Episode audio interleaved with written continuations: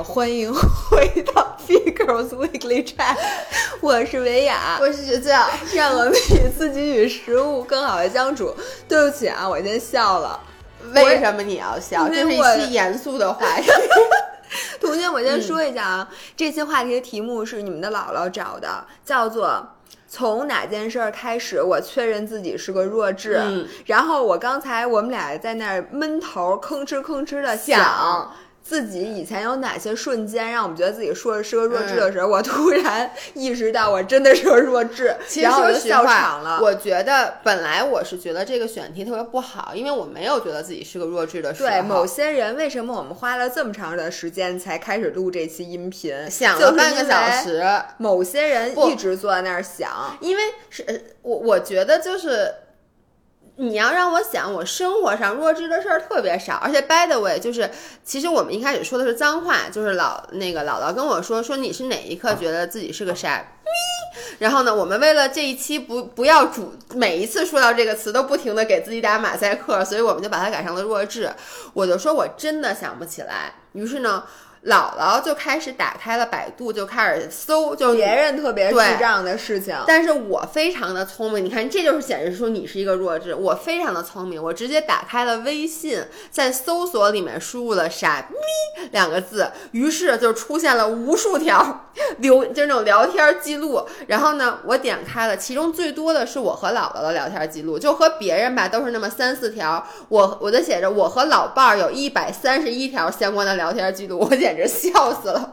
就打开以后，就每一句话点开都是我说我真是个，姥姥说我真是个，我说我真是个，然后姥姥说我真的太，然后就全部都是那个词。所以我觉得，因为看了聊天记录，我瞬间来了好多的灵感终于。想起来自己是个弱智了。对，因为我一点开我都忘了，我觉得就是我的内心为了为了让我自己就保自我保护的一种机制，我将这些故事都忘记了。你知道吗？当你说“哎，我没有觉得我自己特别弱智”的时候，嗯从那一刻确我确认你确实是个弱智，因为一般弱智都不会觉得自己是弱智，你知道吗？我我首先说啊，就是刚才我们俩梳理了一下自己比较弱智的行为，按时间线整理了一下，对，然后其实呢，我们两个大部分的弱智，往往都发生在故作聪明的时候。就你说你让我正常的生活，其实未必都能发生那么多弱智的事儿。每一次，就包括我刚才看了咱俩聊天记录，最近三条，那三条事儿都是这个，开头就是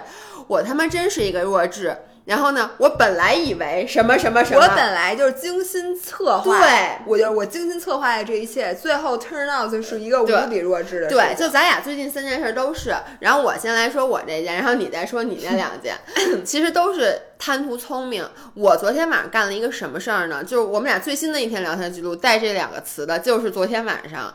我昨天晚上泡在泡澡，嗯。泡大家都知道，姥爷泡澡的时候一般还喜欢吃东西，然后我一边泡澡一边吃橘子，然后吃完那个橘子吧，我直接就把橘子皮全部都扔到那浴缸那水里面了。那一刻，我觉得我自己简直聪明至极。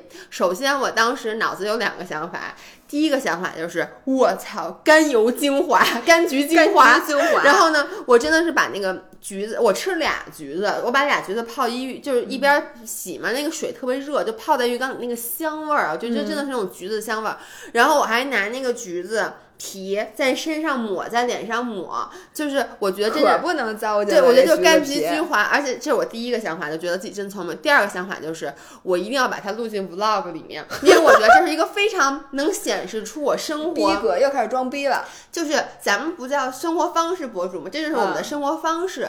然后呢，我就在这儿特别高兴，就过一会儿泡了大概半个小时。你是什么时候想起来我也干过这种事儿的？是这样的，我泡了半个小时以后吧，因为我一边泡一边看东西，所嗯以一开始说实话，大概十几分钟的时候，身上就有点有有一点点痒痒，尤其是我抹完的那个脸就有点一点痒，但是我没太在意。结果半个小时以后，我就开始是那种蛰的疼，你知道嗯那种那种又疼又痒。然后这个时候，我突然想起一件事儿，就大概在半年前，有一次我去姥姥家，姥姥跟我说：“哎，我跟你说，我昨晚干一特弱智的事儿，说我洗澡的时候把橘子皮扔在了浴缸里面，觉得自己给自己弄一个泡泡浴，结果洗完以后浑身过敏身过敏发痒，给我难受死了。那一瞬间，你突然想起来，跟像灯泡一样，就是你知道，我就就一开始是在那看，然后一开始抹，觉得自己特然后最开始你还没有把痒这件事和橘子皮联系对。，最开始就是先抹就特好，后来过一会儿觉得有点痒，为什么呢？因为主要昨天我白天去滑雪了，嗯所以我就觉得是不是那个脸白天吹的有点刺痛。结果呢，我想的这件事儿，我的脑袋上嘣儿亮出一个小灯泡，我歘的一下从那浴缸里面站起来，赶紧去淋浴冲冲，然后就使劲拿那个沐浴液使劲的洗，但是为时已晚。对我真的身上已经痒到不行，而且又疼又痒。最重要的是，我还拿橘子皮做了全身的按摩，还有脸，然后我那脸给我抓的，然后我赶紧在脸上就敷了那个芦荟胶，身上也抹满了芦荟胶，然后我就给你发了那条信息。是的，然后这个就是我们俩最近一条，那一刻我真的觉得自己是个弱智，因为明明在不久的之前你刚跟我分享完，而且你跟我讲的时候，我还跟你说哈哈哈哈，你这个傻叉。对。但是这里我要提嗯醒大家，千万不要尝试拿鲜橘子皮直接泡澡。嗯但是你知道吗？最惊人的是，我查了一下，嗯他说是因为农药残留让这个不可能，我也觉得不可可能绝对不是他网上竟然没有一条回答是关于鲜橘子皮为什么不能泡澡的。可能没有人拿鲜橘子皮泡澡。我觉得坐在浴缸里吃俩橘子的人，可能也就咱俩了吧。我觉得这件事简直再自然不过了。一般人都拿玫瑰花瓣泡澡，我好像确实你玫瑰花也不能吃，所以它不会出现。因为之前哎，你下回把酸妈蛋黄酥泡里头。因为我一般在泡泡澡时候，我真的都会吃水果。我跟大家说，我拿什么泡澡泡过澡啊？苹果核、梨核，苹果核泡澡，你是指望它有什么用处？还有沙果核，你不是没把你们家浴缸堵了？我跟你说，然后下回人家通浴缸的人拿出来，发现都是各种果皮。不是，因为你知道吗？我我我特别喜欢在泡澡的时候吃水果，所以呢，我吃完水果一般不管是什么水果，我觉得这都是草本精华。所以真的，之前苹果核、橘子皮、香蕉皮。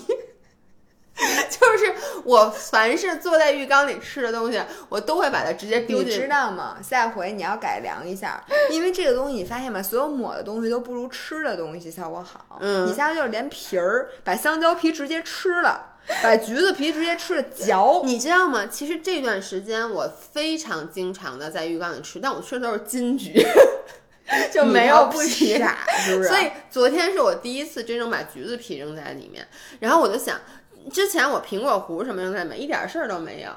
而且我还拿苹果核也擦过身体，但是那个说实话，就是我老觉得，因为苹果核你擦的时候就没有那么香，所以昨天晚上我真的觉得自己在像做 SPA 一样。觉得自己实在是太聪明了。对，然后昨天早上你还跟我说你干一件什么特别傻叉的事儿，哦，我昨天这件事儿不重要，嗯我觉得最重要的就是我连续两次。在我出差的时候，嗯就是我想的都是，首先我计算一下，我呃有两个选择嘛，嗯就是我早上去机场，然后一般都是待个一两天的那种 trip，、嗯然后有一天是当天往返上海，嗯还有一次是我只待一个周末就回北京的那种。我都想的是，我到底是开车还是打车？嗯，因为呢，打车吧，你去一趟机场也得小一一百块钱，对，往返要两百多块钱，对往返两百多块钱，而且你还不方便。对你你那个，比如我上次去的还是热的地方，嗯，你那个带，你说你羽绒服带还是不带？你不带吧，你不用讲，，还热的地方，就你那次去杭州跑马拉松，大家都记着这件事儿，对，然后你就冷，然后你带着吧，你到那儿累赘，对，所以我就说咱们还是开车去。嗯。但这两次，嗯。我不知道为什么啊，嗯。大家都知道我去杭州那次，是我本来我再给大家重新讲一遍它这个他好多人都忘了，对我本来是订了往返的机票，而且我只去三天。嗯。呃，然后北京首都机场呢有一个封顶，就是每天在那儿停车，最高收八十块钱。于是我啊仔细的计算了那你一下，停停车划算，对我说我停两天车花一百六，油钱没多少钱。对我说大概就二百多块钱，而且方便，而且方便，我可以把羽绒服放在车上，嗯然后我来一个往返，这样肯定比打车省钱。嗯结果同学们那天早上不是下雪了吗？我的飞机取消了。以至于我想都没想，开上车就去高铁站了。嗯，然后开上车高铁站，呃，那个信心满满的把我的羽绒服扔在了车里拖在了车里面。我想我回来肯定行。结果同学们，我返程的机票可是照常飞的。对，然后他飞回了机场，愣了一下。我能跟你说，我真的是到了首都机场的那一刻，我才意识到我的嗯就打车。准备开始打车了，还是准备掏车钥匙，哦我已经把车钥匙掏出来的时候，嗯突然意识到，你肯定在想，哎，我停对停 B 几了？没错，没错，并且我跟你说，我还把那张照片嗯找出来了，因为我为了防止我自己找不着车，嗯，对，会拍张照片。我下车的时候都会拍一张照片。我看了一眼嗯那个照片，突然意识到，哎，我这车在哪儿啊？然后我才意识到，嗯我他妈车在北京南站。嗯于是呢，我当天晚上那会儿已经十一点多了，嗯而且我巨冷无比，因为我的羽绒服放在我的车里边，嗯然后我打上一个车到高铁站。那天我还不能走路，对，然后我的腿弄成那，而且人家高铁站还关门了。然后我找了半天停车场，拖着我的病体，拿着大沉包，然后给我冻得要命。嗯那一刻我真的确认我说弱智，嗯但是这并不是唯一一次。一般人啊，经历过这次之后，下次你就长记性了。嗯但是呢，我第二次又干了，就是我上一次就是我现在参加一个 Olay 的一个挑战，嗯他是说二十八天，他那款产品能帮你真的变得更白，并且呢皮肤更水润。所以，但是我需要去三趟上海，每次就去一个专业的第三方的皮肤检测机构嗯做专业的检测，所以它就是一个很公正的那种挑战。嗯于是。我都是当天往返。对我为了给公司省钱，啊因为人家给我们的那钱呢，就给那差旅，我要不住酒店，我就省一晚上酒店钱。于是我都是当天往返。我想我当天往返，我肯定得开车呀，嗯，因为你你说是不是？是是是对吧？而且还没有八十块钱停车费呢。然后我，而且我这样多方便呀，嗯对吧？于是我想，这回我非常确定。我是飞机往返，嗯我不可能去坐高铁。于是呢，我就踏踏实实订了机票，然后还选了一个非常便宜的机票。嗯我想这样，我给公司哎省不少钱，我又开车去，对吧？对省好多好多钱。结果再到我又是飞机落地，然后我出来掏出车钥匙的时候，突然意识到，哎，我好像是 T 三走的，然后我是从 T 的二 T2 回的。然后同学们，我在北京非常非常冷的那天晚上，坐着又穿特机少，因又为去上海又把羽绒服拖车里没了。错，然后坐着那个机场大巴，四面透风的大巴，又是半夜，从 T 三吭哧吭哧到了 T 二，然后取车。你知道 T 三到 T 二还真挺远是的，因为它不是一方向最。重要的就是他要坐那个大巴车，那大巴车是没有暖气的，而且那车那窗户，因为疫情期间，嗯人家就是四面透风，你感觉你就是开了一敞篷车到机场。那一刻，我真的，我确认哎，但当时你记得我跟你说，我说你还好没听大没从大大兴机场飞回，来，我跟你说，我当时要是在大兴机场降落的，你一样会把车停在 T 三的，你知道，你肯定想象不出来你回来飞大兴。那样你说我应该怎么办呢？我觉得你可能就先回家了吧。然后第二天，第二天我再打打车再花三百块钱打车去大兴取车。不是你车停在 T 三了，你看你这啊脑子，第四先花二百块钱打车回家，对明天再花二百打车去 T T 一一 T 把三 T 三把车拿回来。取车，对，然后又请一天假，说那个对不起，我今天干不了事儿，我得去取车对。结果一天的 trip 变成两天所以你看没有，咱俩所有的特别弱智的事儿都是故作小聪明啊不不不不不，不是吗？你对我有误解。哦，我对你没我跟你我什么误解。我跟你讲，嗯我每次啊，就是每次这件事儿只是一次，嗯我每次打牌的时候，嗯都觉得我是弱智。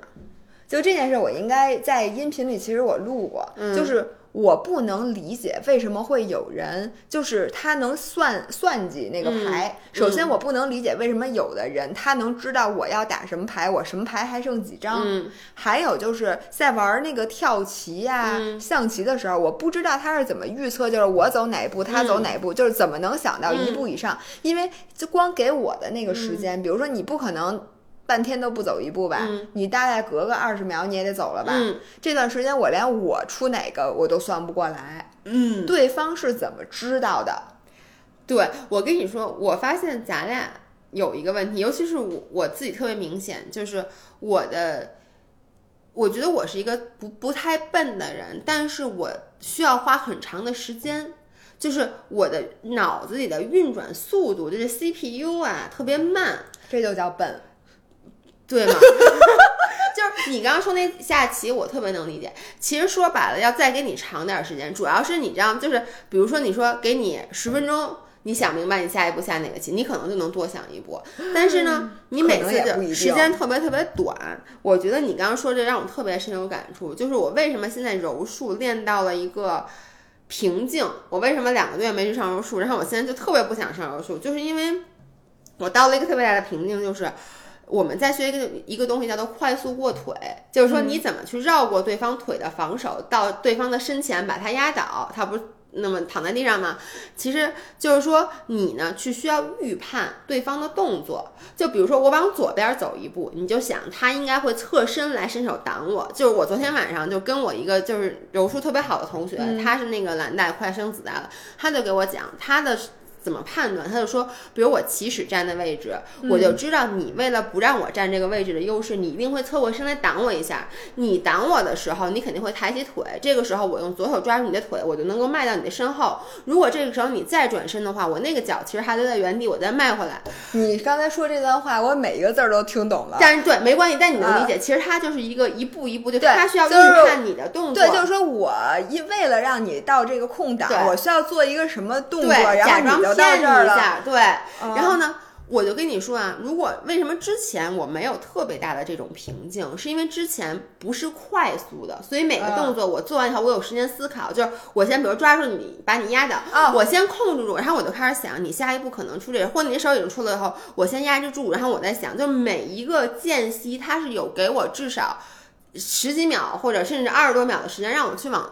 后面再去思考的，但是现在这个快速过渡，一切皆在瞬息之间，因为噔噔噔噔，你能了解吗？嗯。于是我就懵了，就是我你只能大力出奇迹，对，就是他甭管用什么招，你都是这一招。对，因为我就发现，当速度快到这样的时候，我就没有时间思考，我只能在我打之前，我先想好，我要往这儿站，他拿那腿等我。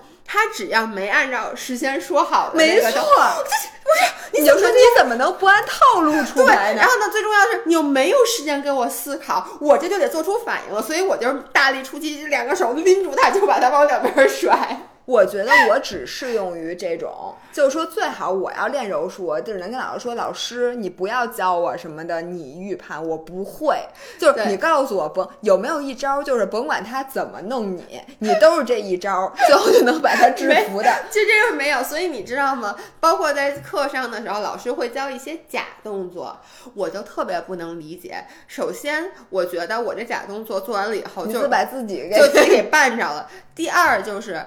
我我就发现啊，比如说，呃。就我做一假动作，我自己都反应不过来。就是我做一假动作，按理说他应该按假的这招去反应吧，但他有时候他没按假这招反应。然后我已经按着计划好了，所以我就被自己给炫在了里面，你知道吗？我就说为什么要做假动作？这件事不公平。不过你知道这件事好在哪儿吗？嗯，就在于因为咱俩的反应程度，别人做假动作的时候，咱们俩也反应不过来。对，咱们也不是按照他那我跟你说，老师有一次就说，就说我特别牛逼，就是人家故意给我露露出了破绽，让我让你。没发现，对，然后比如说我，他故意把这边给我，让我手伸过去，但我手伸过去，他就能拿住我的手。我从来都不伸，因为我根本看不见这个。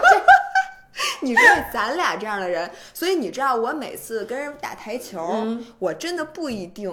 会输是因为你知道吗？就是套路就是没有套路，是因为别人想着你肯定不会打这个球，那我因为人家打台球都是要事先计划好，比如说我把这个球打到这儿是为了一会儿你打完这个球，我可以打这个球。我觉得简直莫名其妙，那球停在哪儿是你能控制的吗？它是我能控，我每次咣叽一锤，不是锤子，咣叽一杆，所有的球都动了。对，然后你就得重新计划，然后他们就把脑子烧了。哎，真的是这样，就我不是那个去北。大湖，我那视频里还有呢。我们打台球一点镜头，我看见了，真的就是你那台球比我打还次次多了。而且你知道吗？他们真的就是说，哎，这个他们要计算，我打完这个球，它弹回来以后停在哪个位置，让对方下一个球不好打什么。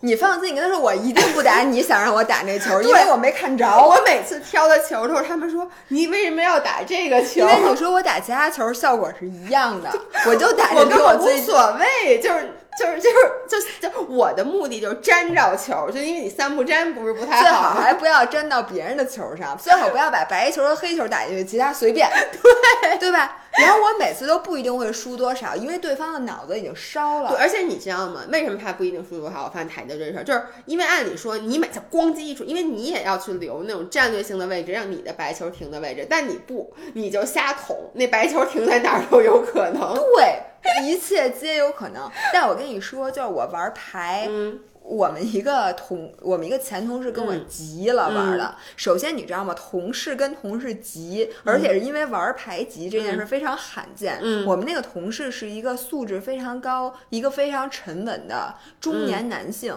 并且他的脾气真的是很好很好的。谁也没有想到他会玩牌跟我玩急了。嗯但是我跟你说这件事儿真的不赖他。嗯，就是你干嘛了？因为他我们是一块儿 outing，、而且去的是山东。嗯，然后当时在下午的时候，就说好像那天晚上没事儿干，嗯就吃完晚饭，因为嗯海边儿那天黑了之后嗯就没有事儿干了，说咱们玩会儿牌吧。嗯谁也没有想到我玩牌玩成那样。嗯我说我不太会玩，但是大家都是这么说的，嗯并没有当真。但是其实只有我是认真的，嗯大家说不会玩，其实都玩的很好。嗯，然后升级呢是需要两个人，两个人一波的。好像是要配合我对是要配合。就比如说你出什么，我就把那什么调主，比如说我调主，就说明我是主你多别想还是主场，然后对方就要怎么着把这个牌全接过去，你就能想象现在这个听众里面会打牌的人听你在这说这事儿，大家简直对疯了。，然后就说你们要不然就是什么扣什么分儿，就扣分儿。嗯对我原来还记得啊，我现在有哎，点不太我。而且你知道吗？升级那分儿我就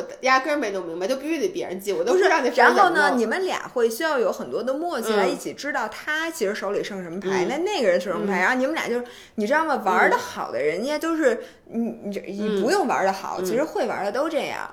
我呢。你懂吗？根本不按规矩出牌，然后并且那个你也不管别人怎么着。我能把我自己手里这牌看出来，我打哪张就已经很不错了。然后我只管，我就根本就是不按套路的。后来打了一个小时吧。嗯那个人跟我急了，他说他不玩了，就是那种非常没有涵养的，真的在那个是我们屋还是他们屋，就跟我急了，然后我其他同事都惊呆了，嗯然后之后那个同事真的有大概一个月都不怎么跟我说话，哎，你发现没有？你也是这种风格，我也是这种风格，张雪也有这种风格。你记得咱们有一次跟老何一起打那个德州，打德州。我跟大家说，就是老何是一个特别喜欢打德州的人，而且他是属于打德州会去算的人，而姥姥、姥爷和姥爷公三个人都是。我们每次，我告诉你啊，就玩的时候，我们得先下载一张图片，就是什么叫赢，就对什么那几个，对对对 那几个的顺序，什么 Royal Flash，然后对，谁大什么之类的 Flash 还是 Flash？，Flash。Flash 吧，对，，Flash 不是 Flash，Flash 是肉好吗？Royal Flash。Anyway，然后每次我们打的时候呢，其实德州也是一个需要去，就每个人，有的人他要。呃，比如说他打的比较保守，就我们都听过一个叫什么，就 bluff bluffing 叫什么对叫什，么？就是虚张声势。对，虚张声势，就其实你手里没什么好牌，嗯但是呢，你又假装自己手里有好牌，其实你就是为了把别人吓走。嗯然后有的时候呢，你手里明明好牌特好，嗯但是呢，你又那个你为了不让别人全都那个对所以对不让别人一一下就全跑了，嗯你开始等于就出的那个钱又比较少，嗯就想去钓一下。反正就是它其实是一场心理战，但是呢，我们仨全都不按理出牌，然后让老何完全摸不着。咱们仨虽然不按理出牌，但是不是一个方向。咱们俩呢是只要牌好就不停的加码，特别高兴就就咱俩拿下那牌鱼色，人家都说 poker face，脸上不能有表情，咱俩第二张开始好了，就是不是就直接那个什么那个 double，喜笑颜开。从呃，就只要不是小忙大忙，就疯狂的加注，然后所有人都知道你牌肯定巨好，然后人家都不跟，然后咱俩就只能赚着自己赚那个四块钱赚着小忙大忙的钱，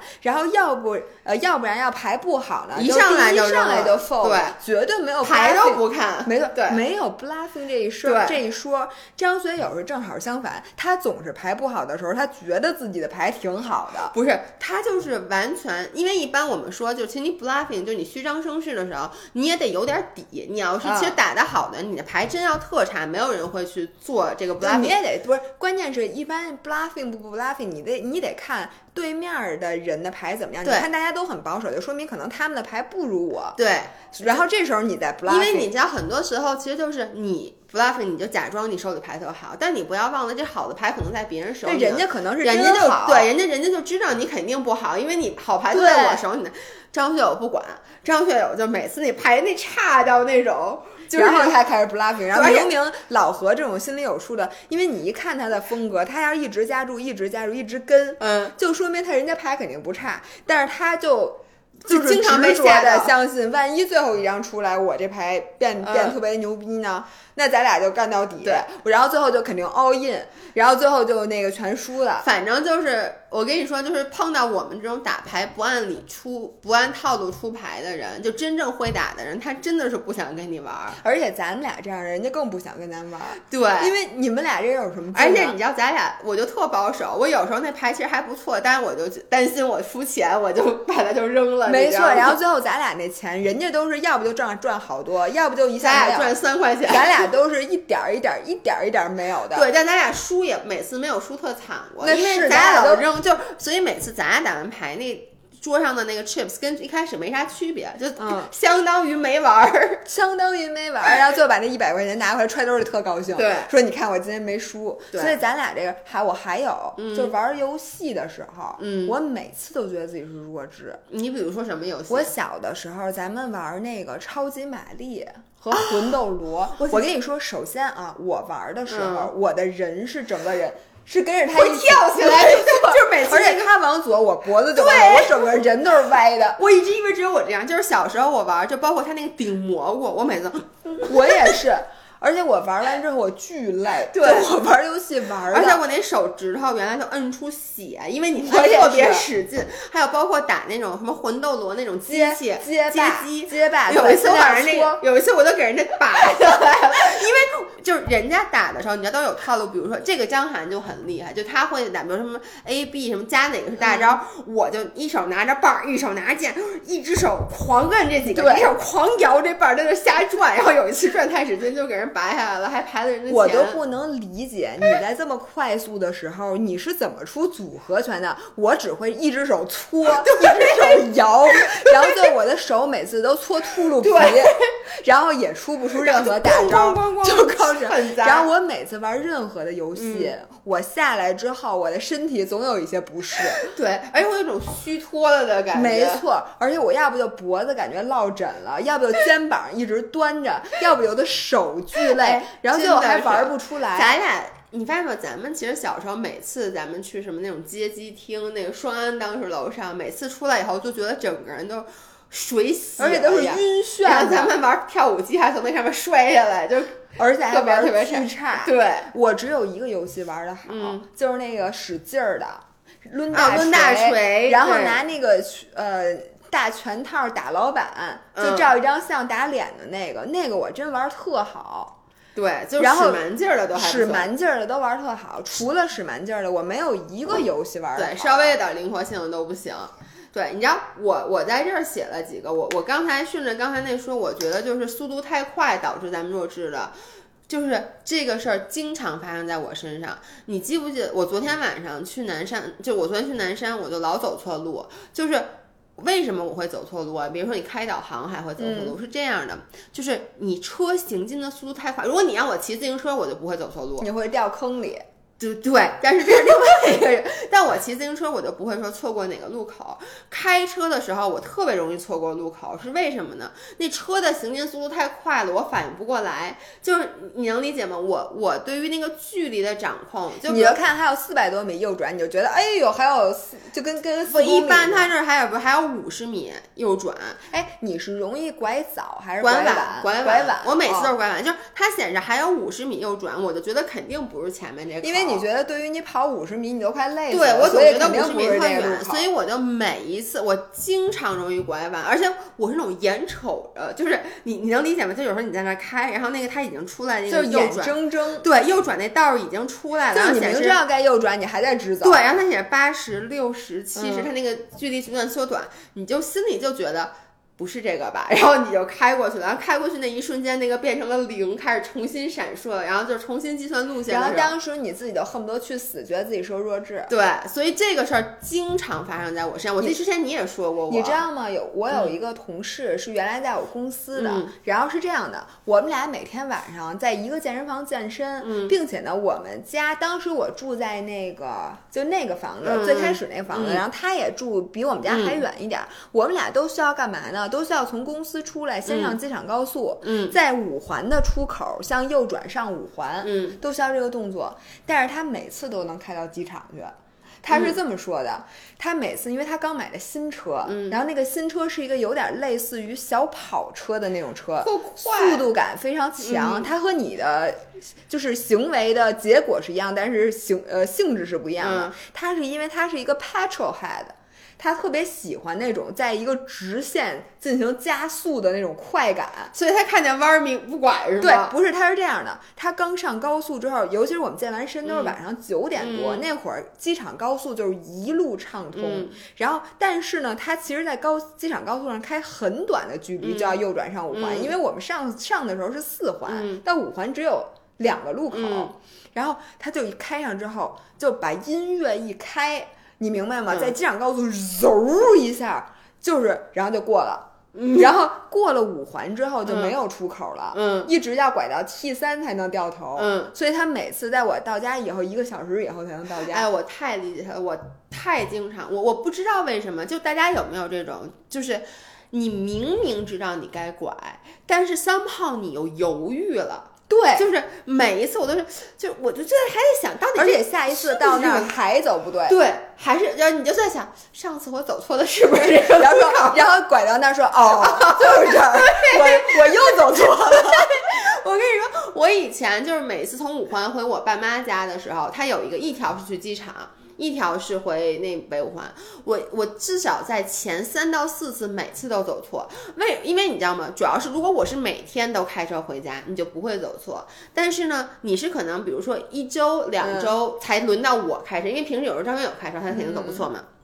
所以可能有时候就间隔一个月，所以呢，你的记忆就比较模糊。就是你走错的记忆是被无限强化的，因为你每次都这么走，对它变成了一种肌肉记忆。对，而且我先说啊，就是因为我第一次，比如说走错了，嗯我下次我我就不开导航了，因为我觉得我都走错一次了，我不可能再走错了，不开导航了这种信这种信念是有毒的。对吧？然后结果第二次又走错，第三次我想。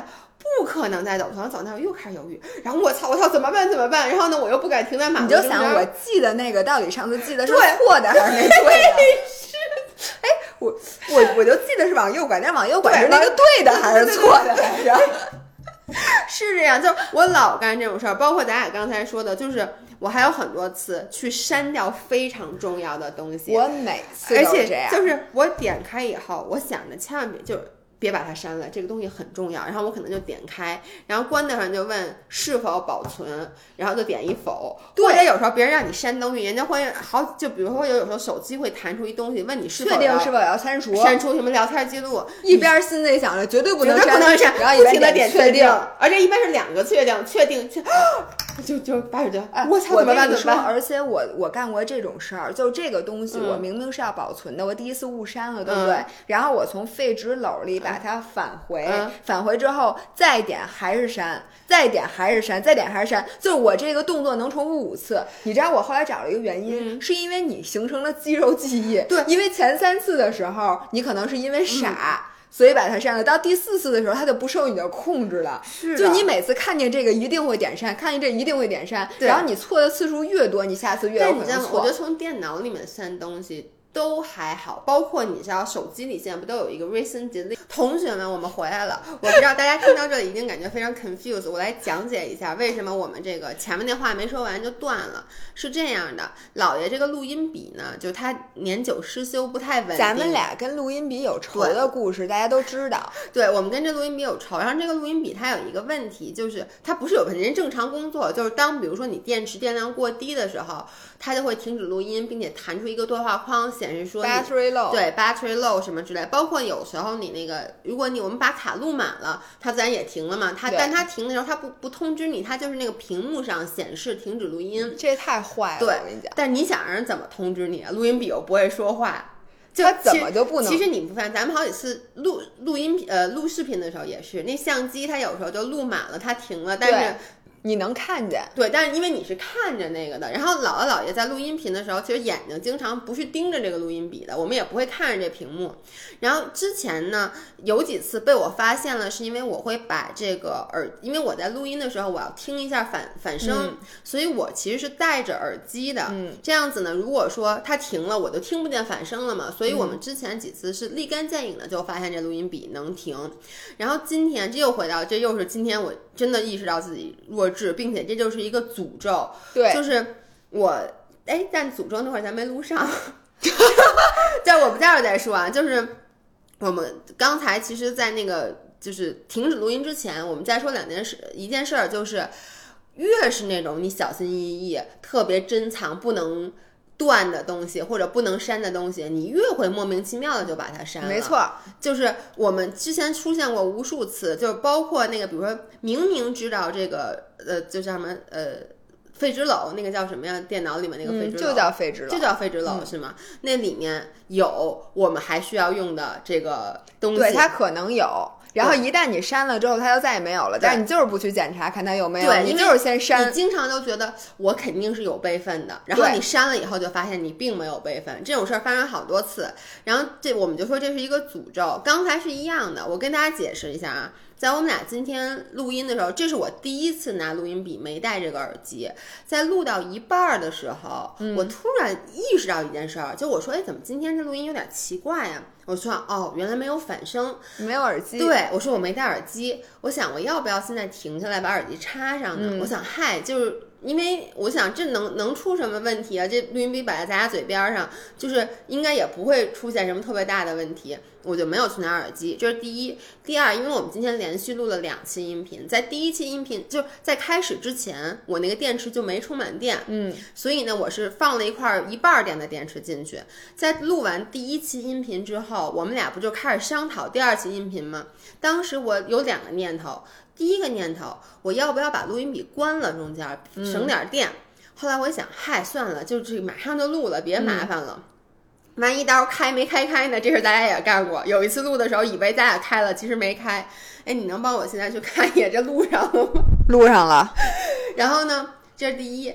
第二呢，当时我就在想，我要不要换一块电池？哎呦，我是想看看它现在好不好，咱们啊，行，就这样吧。嗯 OK，不要再等了。第二就是我想那个想了一下，我要不要换一块电池？嗯，但当时我又想，咱我看它还有两格电，一共是满格行了，是三不用。解释太多，大家都懂。对，但是你知道吗？其实这件事儿是完全可以避免的，因为我中间至少有过三个可以阻止这件事儿发生的方法。你说的这一番话，就是每次你看过一个著名的节目叫《空难调查》吗？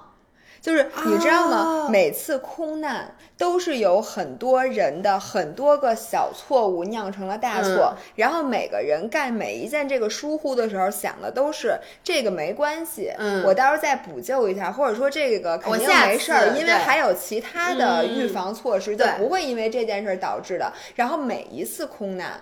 都是这样造成嗯的，所以咱俩就酿成了一次，咱俩要当飞行员，我觉得这飞机 然后因为你知道吗？刚才我还好是我中间看了一眼，我说呀停了。然后呢，当时姥姥就说咱俩跟录音笔有仇。其实你现现在让我想起来，咱俩跟录音笔没仇，录咱俩音笔跟所有事儿都有仇。就录音笔本身人家没干什么，但每一次都是咱俩明知故犯。就咱俩好几次，就是明明觉得这电池快没电了，非说先录吧，不说先换块电池。我跟你说这件事儿啊，那那那你看我，嗯我每次都是在最着急那天去加油，为什么呢？嗯就是因为之前你看到它，你不知道它快没油了吗？你自啊你一格一格看着这油少的，对不对？它并不是突然一下它就漏了，对吧？然后你就说，哎呀，明天再加吧。然后这个明天再加，这明天再加，咣叽，肯定是在你最着急的那天，最有事儿的那天，它报警了。你一看还有二十公里，你不总不不能不加了吧？因为再堵会儿车，它就不是二十公里，它就变成五公里了。然后最后咱俩肯定能干出来，就那个车在路上没油了。咱俩真的干过这件事儿。你记不记得咱们有一次去坝上，然后把车开没油了，然后哦，村里的小哥拿着 拿着油出来给咱们加。对，然后我还干了，我去加油加二十块钱油，就没带钱那次。对，就我记得特别清楚，那次也是，咱们真的是弱智，因为在你说这去的路上还说咱们要不然先加个油吧，看看说没事儿应该够，结果没想到那个路之崎岖就导致特别费油，所以没油了。咱俩幸亏开的不是特斯拉，咱俩要开特斯拉。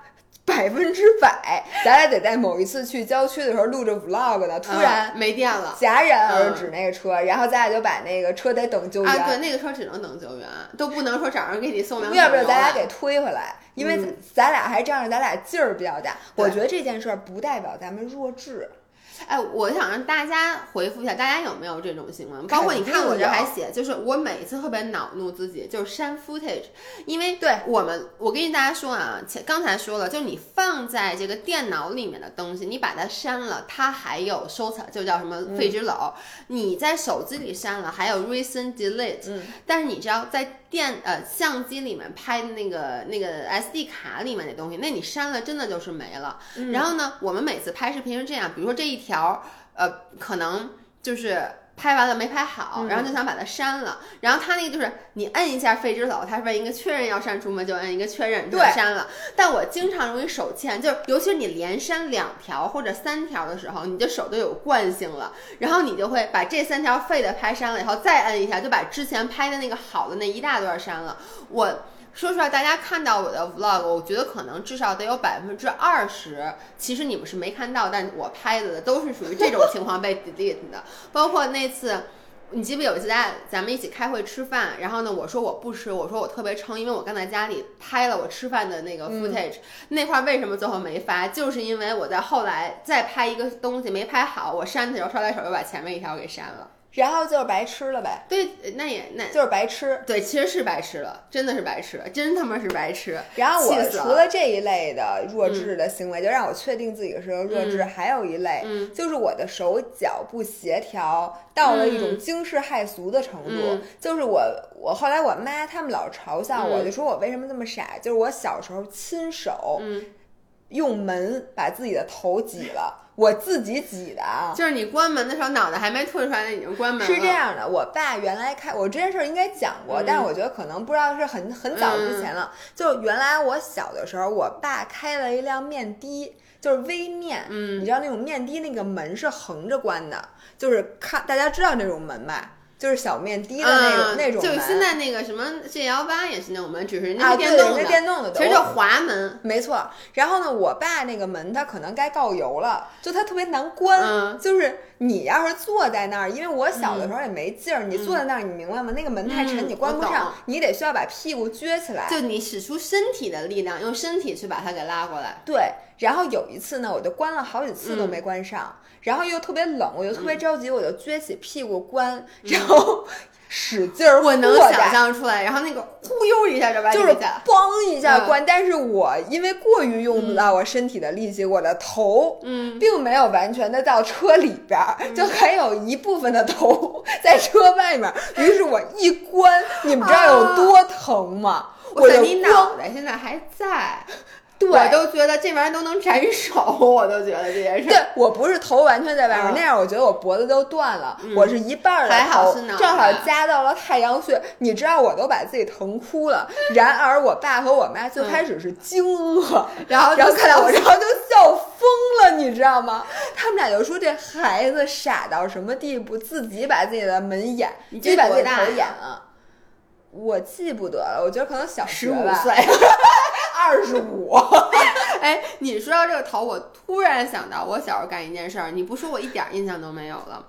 就是你知道小时候那种阳台它是栅栏儿的，你你能理解吗？它那就哦而且还我记得很清楚，我姥姥家小时候那个阳台啊，我不知道大家现在还那种楼可能都没有了，一般都是铁栅栏。嗯我小时候姥姥家那个阳台那个那个栏杆儿是石头的，但它就是那种很粗的石头，中间是有缝儿的。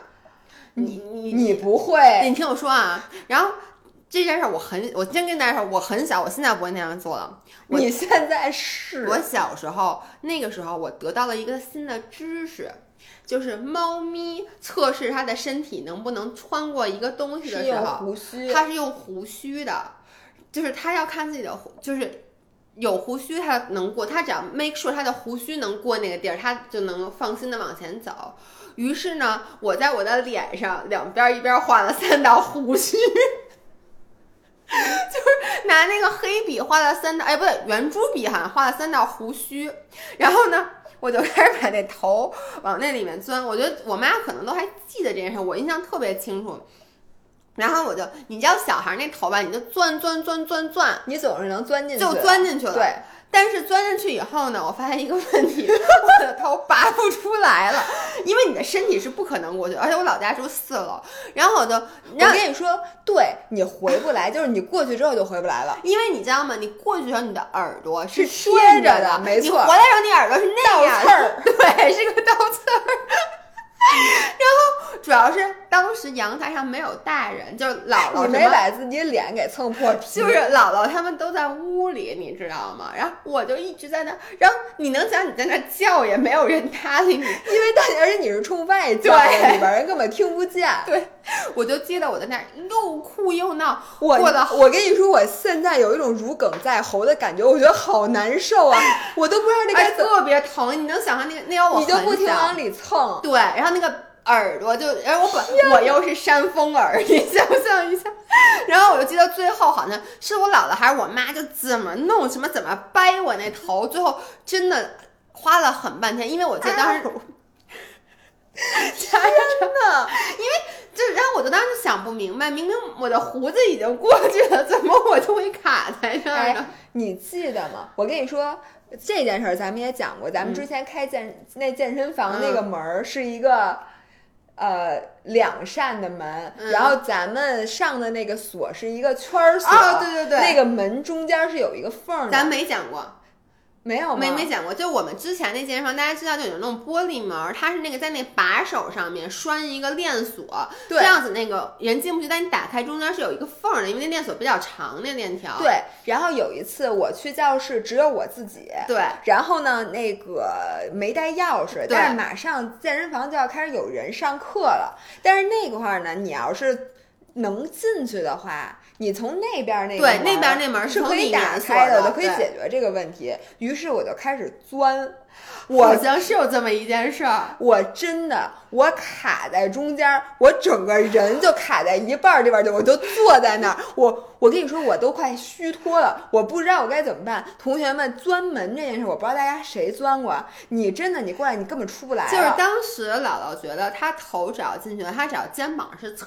过来的就能进去，但殊不知，其实你进去以后，你的确你侧过去能进去，但是你的身子那时候是横不过来的。没错，就是你头是能进去，但是你身体所以是后来我记得你躺在了地上，就是你你你，因为你正着，你的肩是横，是我能跟你说，我真的四十多分钟才出来吗？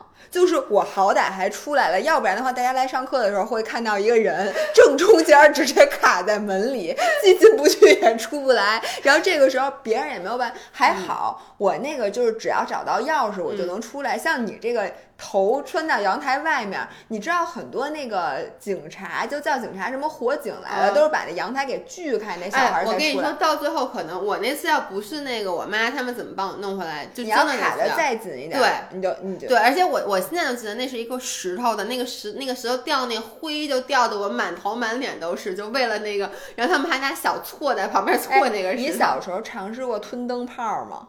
就是你知道灯泡，就是你一旦塞进嘴里就再也吐不出来了。这件我不知道，但是这件事我不知道，我不知道这件事是真的。我我下回告诉想要试一试。是真的，因为你知道你往里塞的时候，你这个是可以这样的，然后你一到里边就嘬住了，然后你嘴不可能张得再大再把它拿出来了，真拿不出来。哦天哪！就是说，你如果塞嗯进去的时候特别费劲的话，就告诉你，哎，你有没有戴过一个戒指？你就你把它戴进去之后，哦那个戒指就嗯拿不出来，那是嗯一个道理。你把那灯泡塞嘴里，很多时候你是拿不出来的，你只能那你吞过吗？我没有，你是不是？哎，不是同学们，我给大家形容一下，现在姥爷的那个眼神里，就是带有一些闪烁，有一些不信，有一些疑惑。然后我觉得我马上我走了之后，他就马上就要去买一个。我经常干这种事儿，就是就是，嗯，就比如说猫画胡子这件事儿，就是为什么我小时候猫的胡子是画，对，但是你知道为什么小时候我去干了那件事儿，就是因为。我心里不能理解为什么猫咪的胡子就你太认真了，所以我得试一下。所以你刚跟我说完灯泡这件事儿，我 你心里我还有一些不太懂。等你真的把它塞进去，你然后去医院讲完我还是不太懂，因为戒指只要我能戴进去，我是一定能把它拔下来。我就不知道为什么这灯泡拿不出来。你知道，你你你有过那种，就是你嘴特别特别累，然后这时候让你张的再大，你已经没有办法操作的时候吗？有哎，你说这个，我能继续往下接一个特别傻逼的故事吗？这件事儿不发生在我身上，我就说你可以一个人说满全场吧，你还说你自己不弱智 不，不是我，不是我，就是我有一个朋友，那个这个同学呢，他前两天跟我讲了一件他特别弱智的事儿，就是他在练卧推的时候，嗯然后你知道练卧推的时候呢，练完以后他就把那个头就，你知道那，你不是本来是枕在椅子上的吗？嗯，他就你知道就有多动症，你知道吗？就把椅子往就把头往上弄，不就把头就错过去就仰过去了，你能嗯想象吗？就头就掉在那，半掉在那仰过去。这时候旁边有一个人说了一笑话，嗯他就特别好笑，他一笑，他把他下巴给笑下来了，下巴给笑脱真的吗？真的在仰头的时候笑会让下巴巴掉下来了。然后他当时就，然后别人怎么了？我我说我这样就。说不了话了。对呀、吗然后你知道吗？他就说他后来去厕所自己把下巴给安上了。自己一推他就给安上了。就是他说他就使劲，他说往里往上一推就安上了。然后，哎你知道他就跟我说完这个以后，我特别有感触，因为什么？因为你刚说张大嘴，就有的时候我打哈欠，我能听到这个，下颌骨下颌骨错位了，对，有那种嘎嘣儿一声，你有过吗？没有。哦，我觉得可能是我的下颌骨长得比较就。你我真的，他当时一说，我心里特别后怕，因为我无数次就是有时候就是打哈欠，或者就张特别大的嘴吃一东西的时候，我能听见下颌骨嘎巴一声，你能感觉到特酸，就是 almost 差点掉。而且听说他后来查了一下，下巴会你老脱臼变成习惯性脱臼，你可能动不动下巴就就掉就。一张嘴就掉了，就是，所以就是那句话，就是什么我惊的下巴都掉下来了，这句话是真的。哎，我想知道，如果下巴掉下来，你往下蹬的，你的脸型是不是就变了？因为你看，你原来这两块是接上的，对吧？你的脸型是这样的，你的下巴要掉了的话，你就变成了长脸。呃，理论上来说是这样的，我觉得这不就跟我说那个就是那个削骨手术，其实他就把下巴摘下来嘛，然后上面截一边，下面截一截，再给推回去嘛，是一个道理。好了，我跟你说，我还有的就经常啊，嗯。我觉得自己是个弱智，是在我买东西的时候，嗯，就是比如今天早上，你知道现在有那个年货节的活动，嗯是满三百减三十的。对，昨天已经结束了。我今天就想买一个吃的，嗯。然后我在结账的时候，我看了一眼，发现我结账的金额它和那个预估到手价嗯。是差的很远的。嗯。然后我一看就会发现，它是让你参加满三百减三十的活动，嗯。但是我那东西不满三百、嗯。于是呢，我就开始回去凑单。嗯我也是于是我在凑单的时候呢，就发现了一大堆，哎，这也不错，那也不错，我就都加到了购物车里。然后一看，这肯定够三百了。于是我二话不说，想都没想，直接结账了。嗯，结完账之后，发现其他的货都不参加。对，还有的是满二百减十五的。我昨天晚上干的跟你一样的事儿。但是在我最开始的时候，如此精打细算的我决定去凑单，但是在凑完单之后，我连看都没看。我昨天晚上也是，我昨晚干了跟你一模一样的事儿，就是我也是，我我其实是这样，我一开始买东西是买二百减十五，嗯。然后呢我就想凑一下，然后呢凑，然后就就就的确就是本来没想买东西，后来买了一堆，结果结账看都没看，后来发现你我是把各种满二百减十五和满三百减三十混在了一起，然后最后哪个都没便宜。对，你让我想起了一件我们原来同事嗯。干的一件，我觉得这件事被誉为弱智的典范。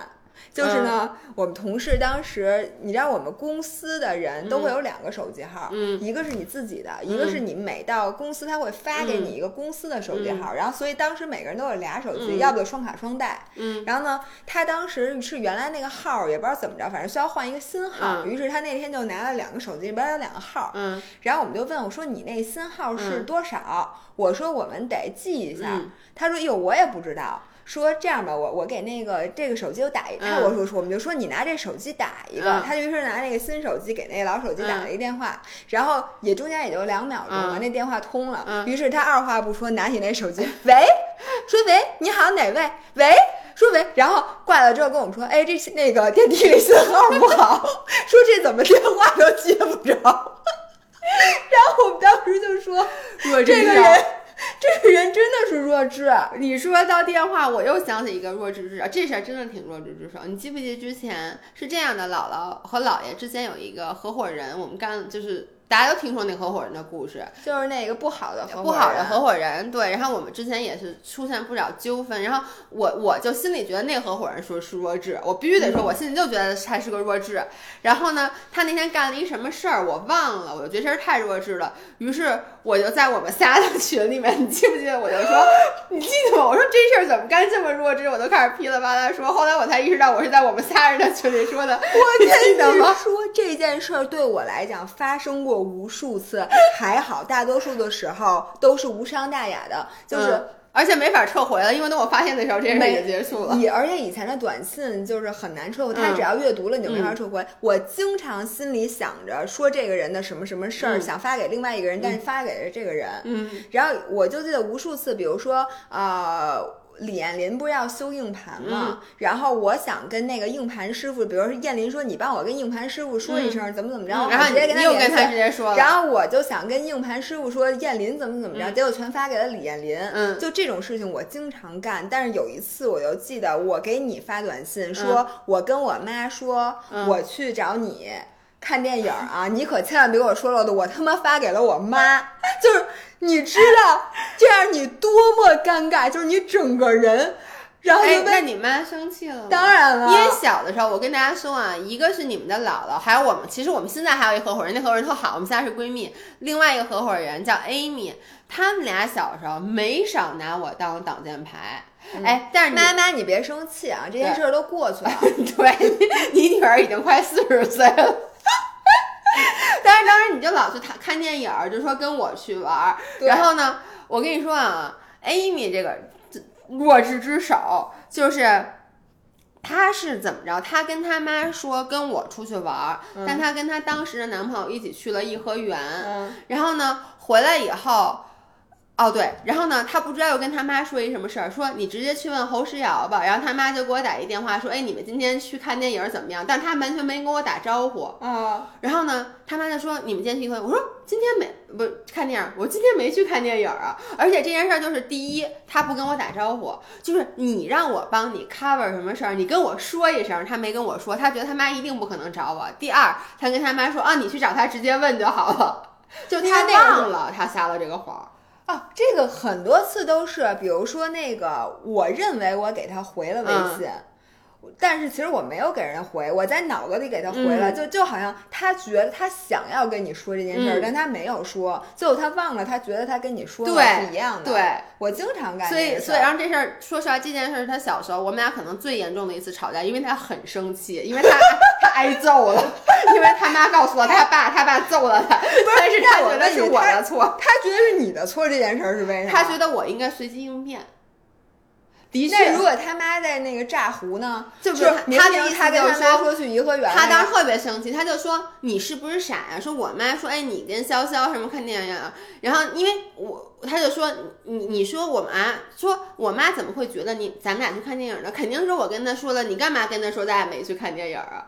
我后来一想也对，也是。对，但反正他特别生气。你这人撒谎真是不太灵，说实话。找你撒谎真的是得给你把一句每一句词儿都给你写好了，你照着念。其实没，我我就觉得像你看小时候你找我帮你 cover 的事儿，没有一件穿帮的。除非就是我自己发给我妈，压根儿就没去成。因为我觉得你跟我说一声，我都不会露馅儿的。就是毁就毁在这种人，你说你不跟我说，你还让你妈来找我，你这。我因为你知道吗？小朋友的心灵是很脆弱的，就是他一被问他就说实话了。而且我跟你说，就是你说的那些，嗯比如说你就算说。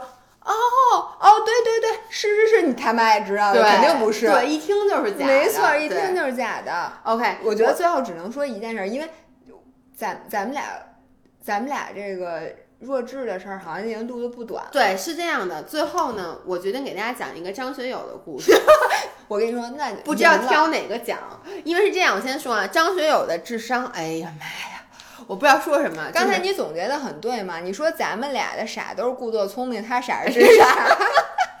我跟你说，我老公的傻简直了，我我都不知道我到底该讲哪个故事，因为我我你就随便，老爷已经对着手机端详了很久了。就你随便让我 out of nowhere 说举三个他傻叉的例子，我能立刻给你说，而且我能给你说三各种不同样的组合。所以我这样，我问你啊，你觉得补袜子的故事、切杯垢和香瓜的故事、圣诞树的故事、口罩的故事，这几个我讲哪个？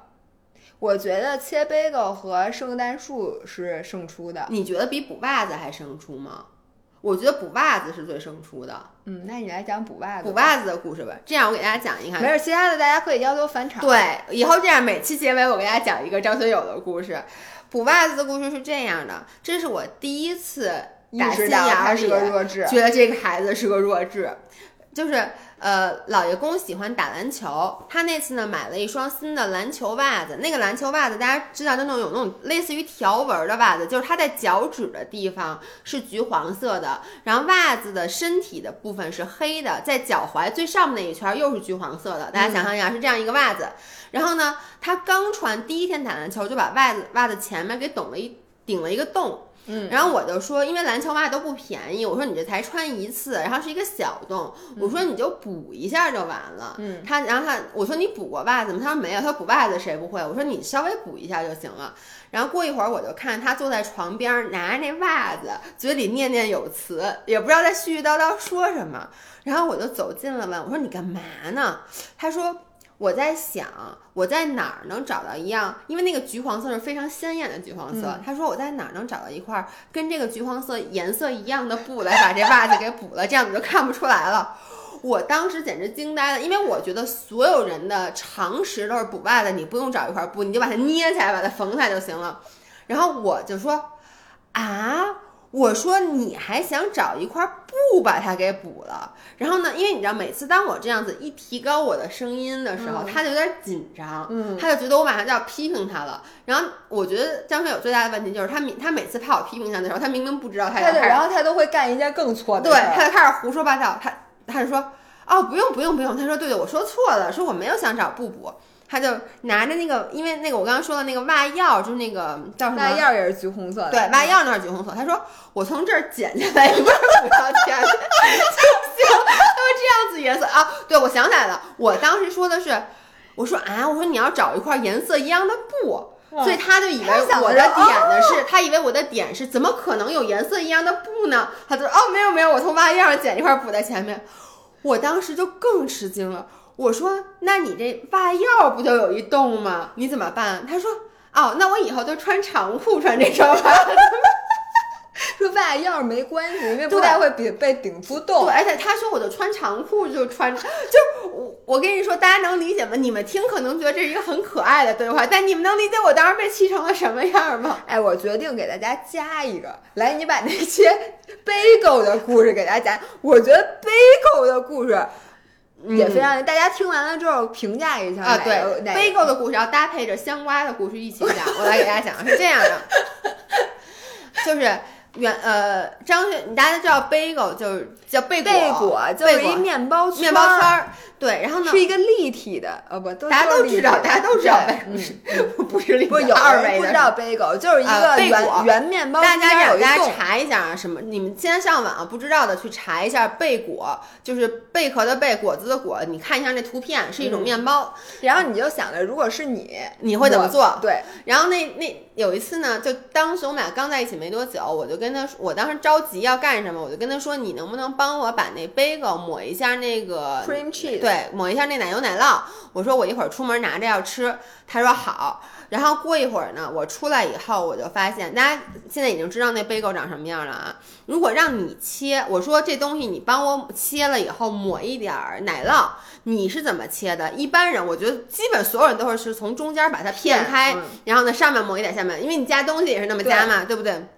然后我出去以后，这个 bagel 被从上面分，就是以十字刀法切成了四四块儿，嗯，每一块是四分之一个对弧形。是有 C 为弧形的，它不是从中间切开的，而是把这东西就掰开一半儿，再各掰开一大半儿。家想看，就是四块那磁铁，对，然后呢，他把这四块，然后我不是让他帮我抹 cream cheese 吗？他在每一个切开的两头各抹了一坨 cheese，然后我当时看到以后，我就惊呆了。我说你怎么这么抹呀？这么切？他说你不是让我帮你切开了抹？他说这不是挺好的吗？说那怎么切对，呀？他那么切。我说首先就是，哎呀，我就又该说，我觉得这这算聪明吗？还就是常识。就所有，比如说我让你帮我抹东西的的时候，嗯你应该追求的是最大的抹的那个面积，对吧？多新鲜啊！所以你就肯定应该横着比如说，我让你把这面包给我抹上果酱，你总不至于给我抹那四个面包边儿上，跟我说来吃吧。对，所以你肯定是从中间横切片开，就跟我让你帮我，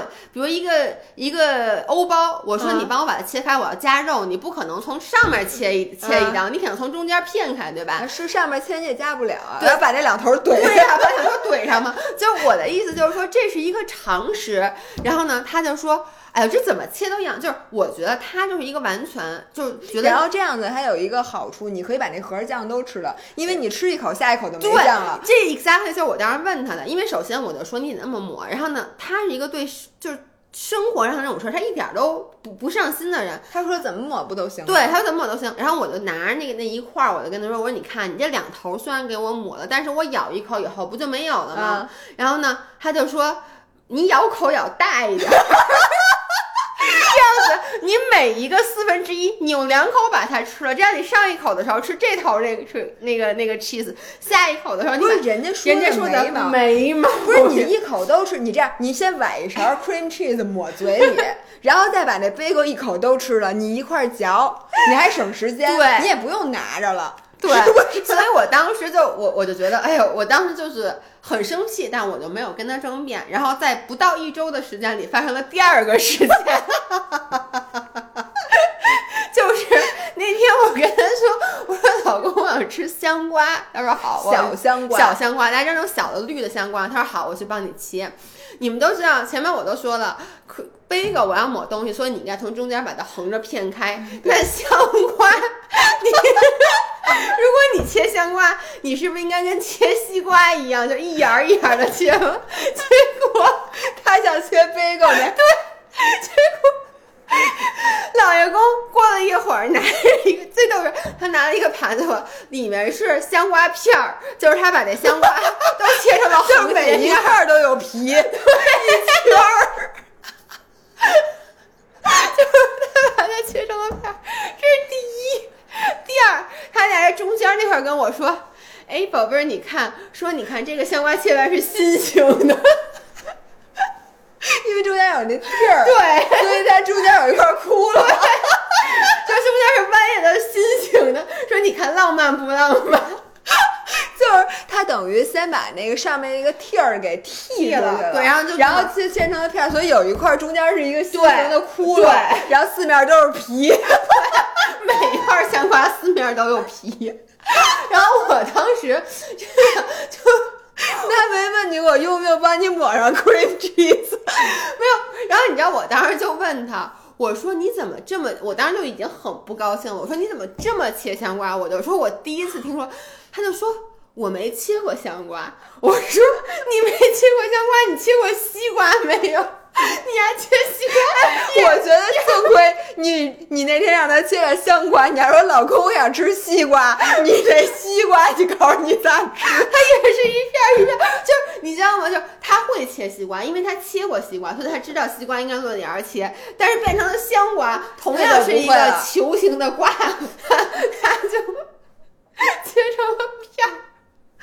人家切的没毛病。你在超市买的冬瓜、买的南瓜，是不是就是那么切的？人家我问你，你冬瓜你是拿着那么吃吗？你不得给它做熟了吗？是，但是人家有没有毛病？人家是不是冬瓜是那一圈都是皮，中间是一心形，特别浪漫？人家卖南瓜给你，是不是也是这么切？所以人家这么切香瓜，怎么就不行？我我告诉你啊，冬瓜和南瓜，你说那种都是长形的，我说的是一个圆球的瓜，我真的我都无法想象为什么会有那么切。所以大家听到了吗？就是张学友的傻逼，就是他不是故作聪明，他不是故作聪明，他不，但他当时是觉得他故作聪明，因为他拿着那个心形的，他在跟我炫耀，你知道吗？他觉得他很因为他也是无意之间造成发这个。现了，对。哎呦，好吧，嗯。咱们这期就录到这儿。我觉得大家一定我要给张学。这哎，如果大家希望把张学友这件事儿返场，我们会跟他商量，因为我们是一个民主的家庭，对，因为说实话，之前他跟我说过，他不希望他的形象过多的毁在我们的视频或因为他有很多同事对会看。你现在知道他为什么不转发咱俩的东西了吗？因为转发着转发就引火烧身了，对。所以他该被开除这样，咱们下次匿名，咱们就说 有一个歌星，有一个歌星，这样就不会有人知道是他了，怎么样？对，但是歌星每次都是给我切西瓜，这歌星是谁？那不知道。嗯，好吧，那我们今天的节目就到这儿，戛然而止。好，嗯下期节目见，拜拜。拜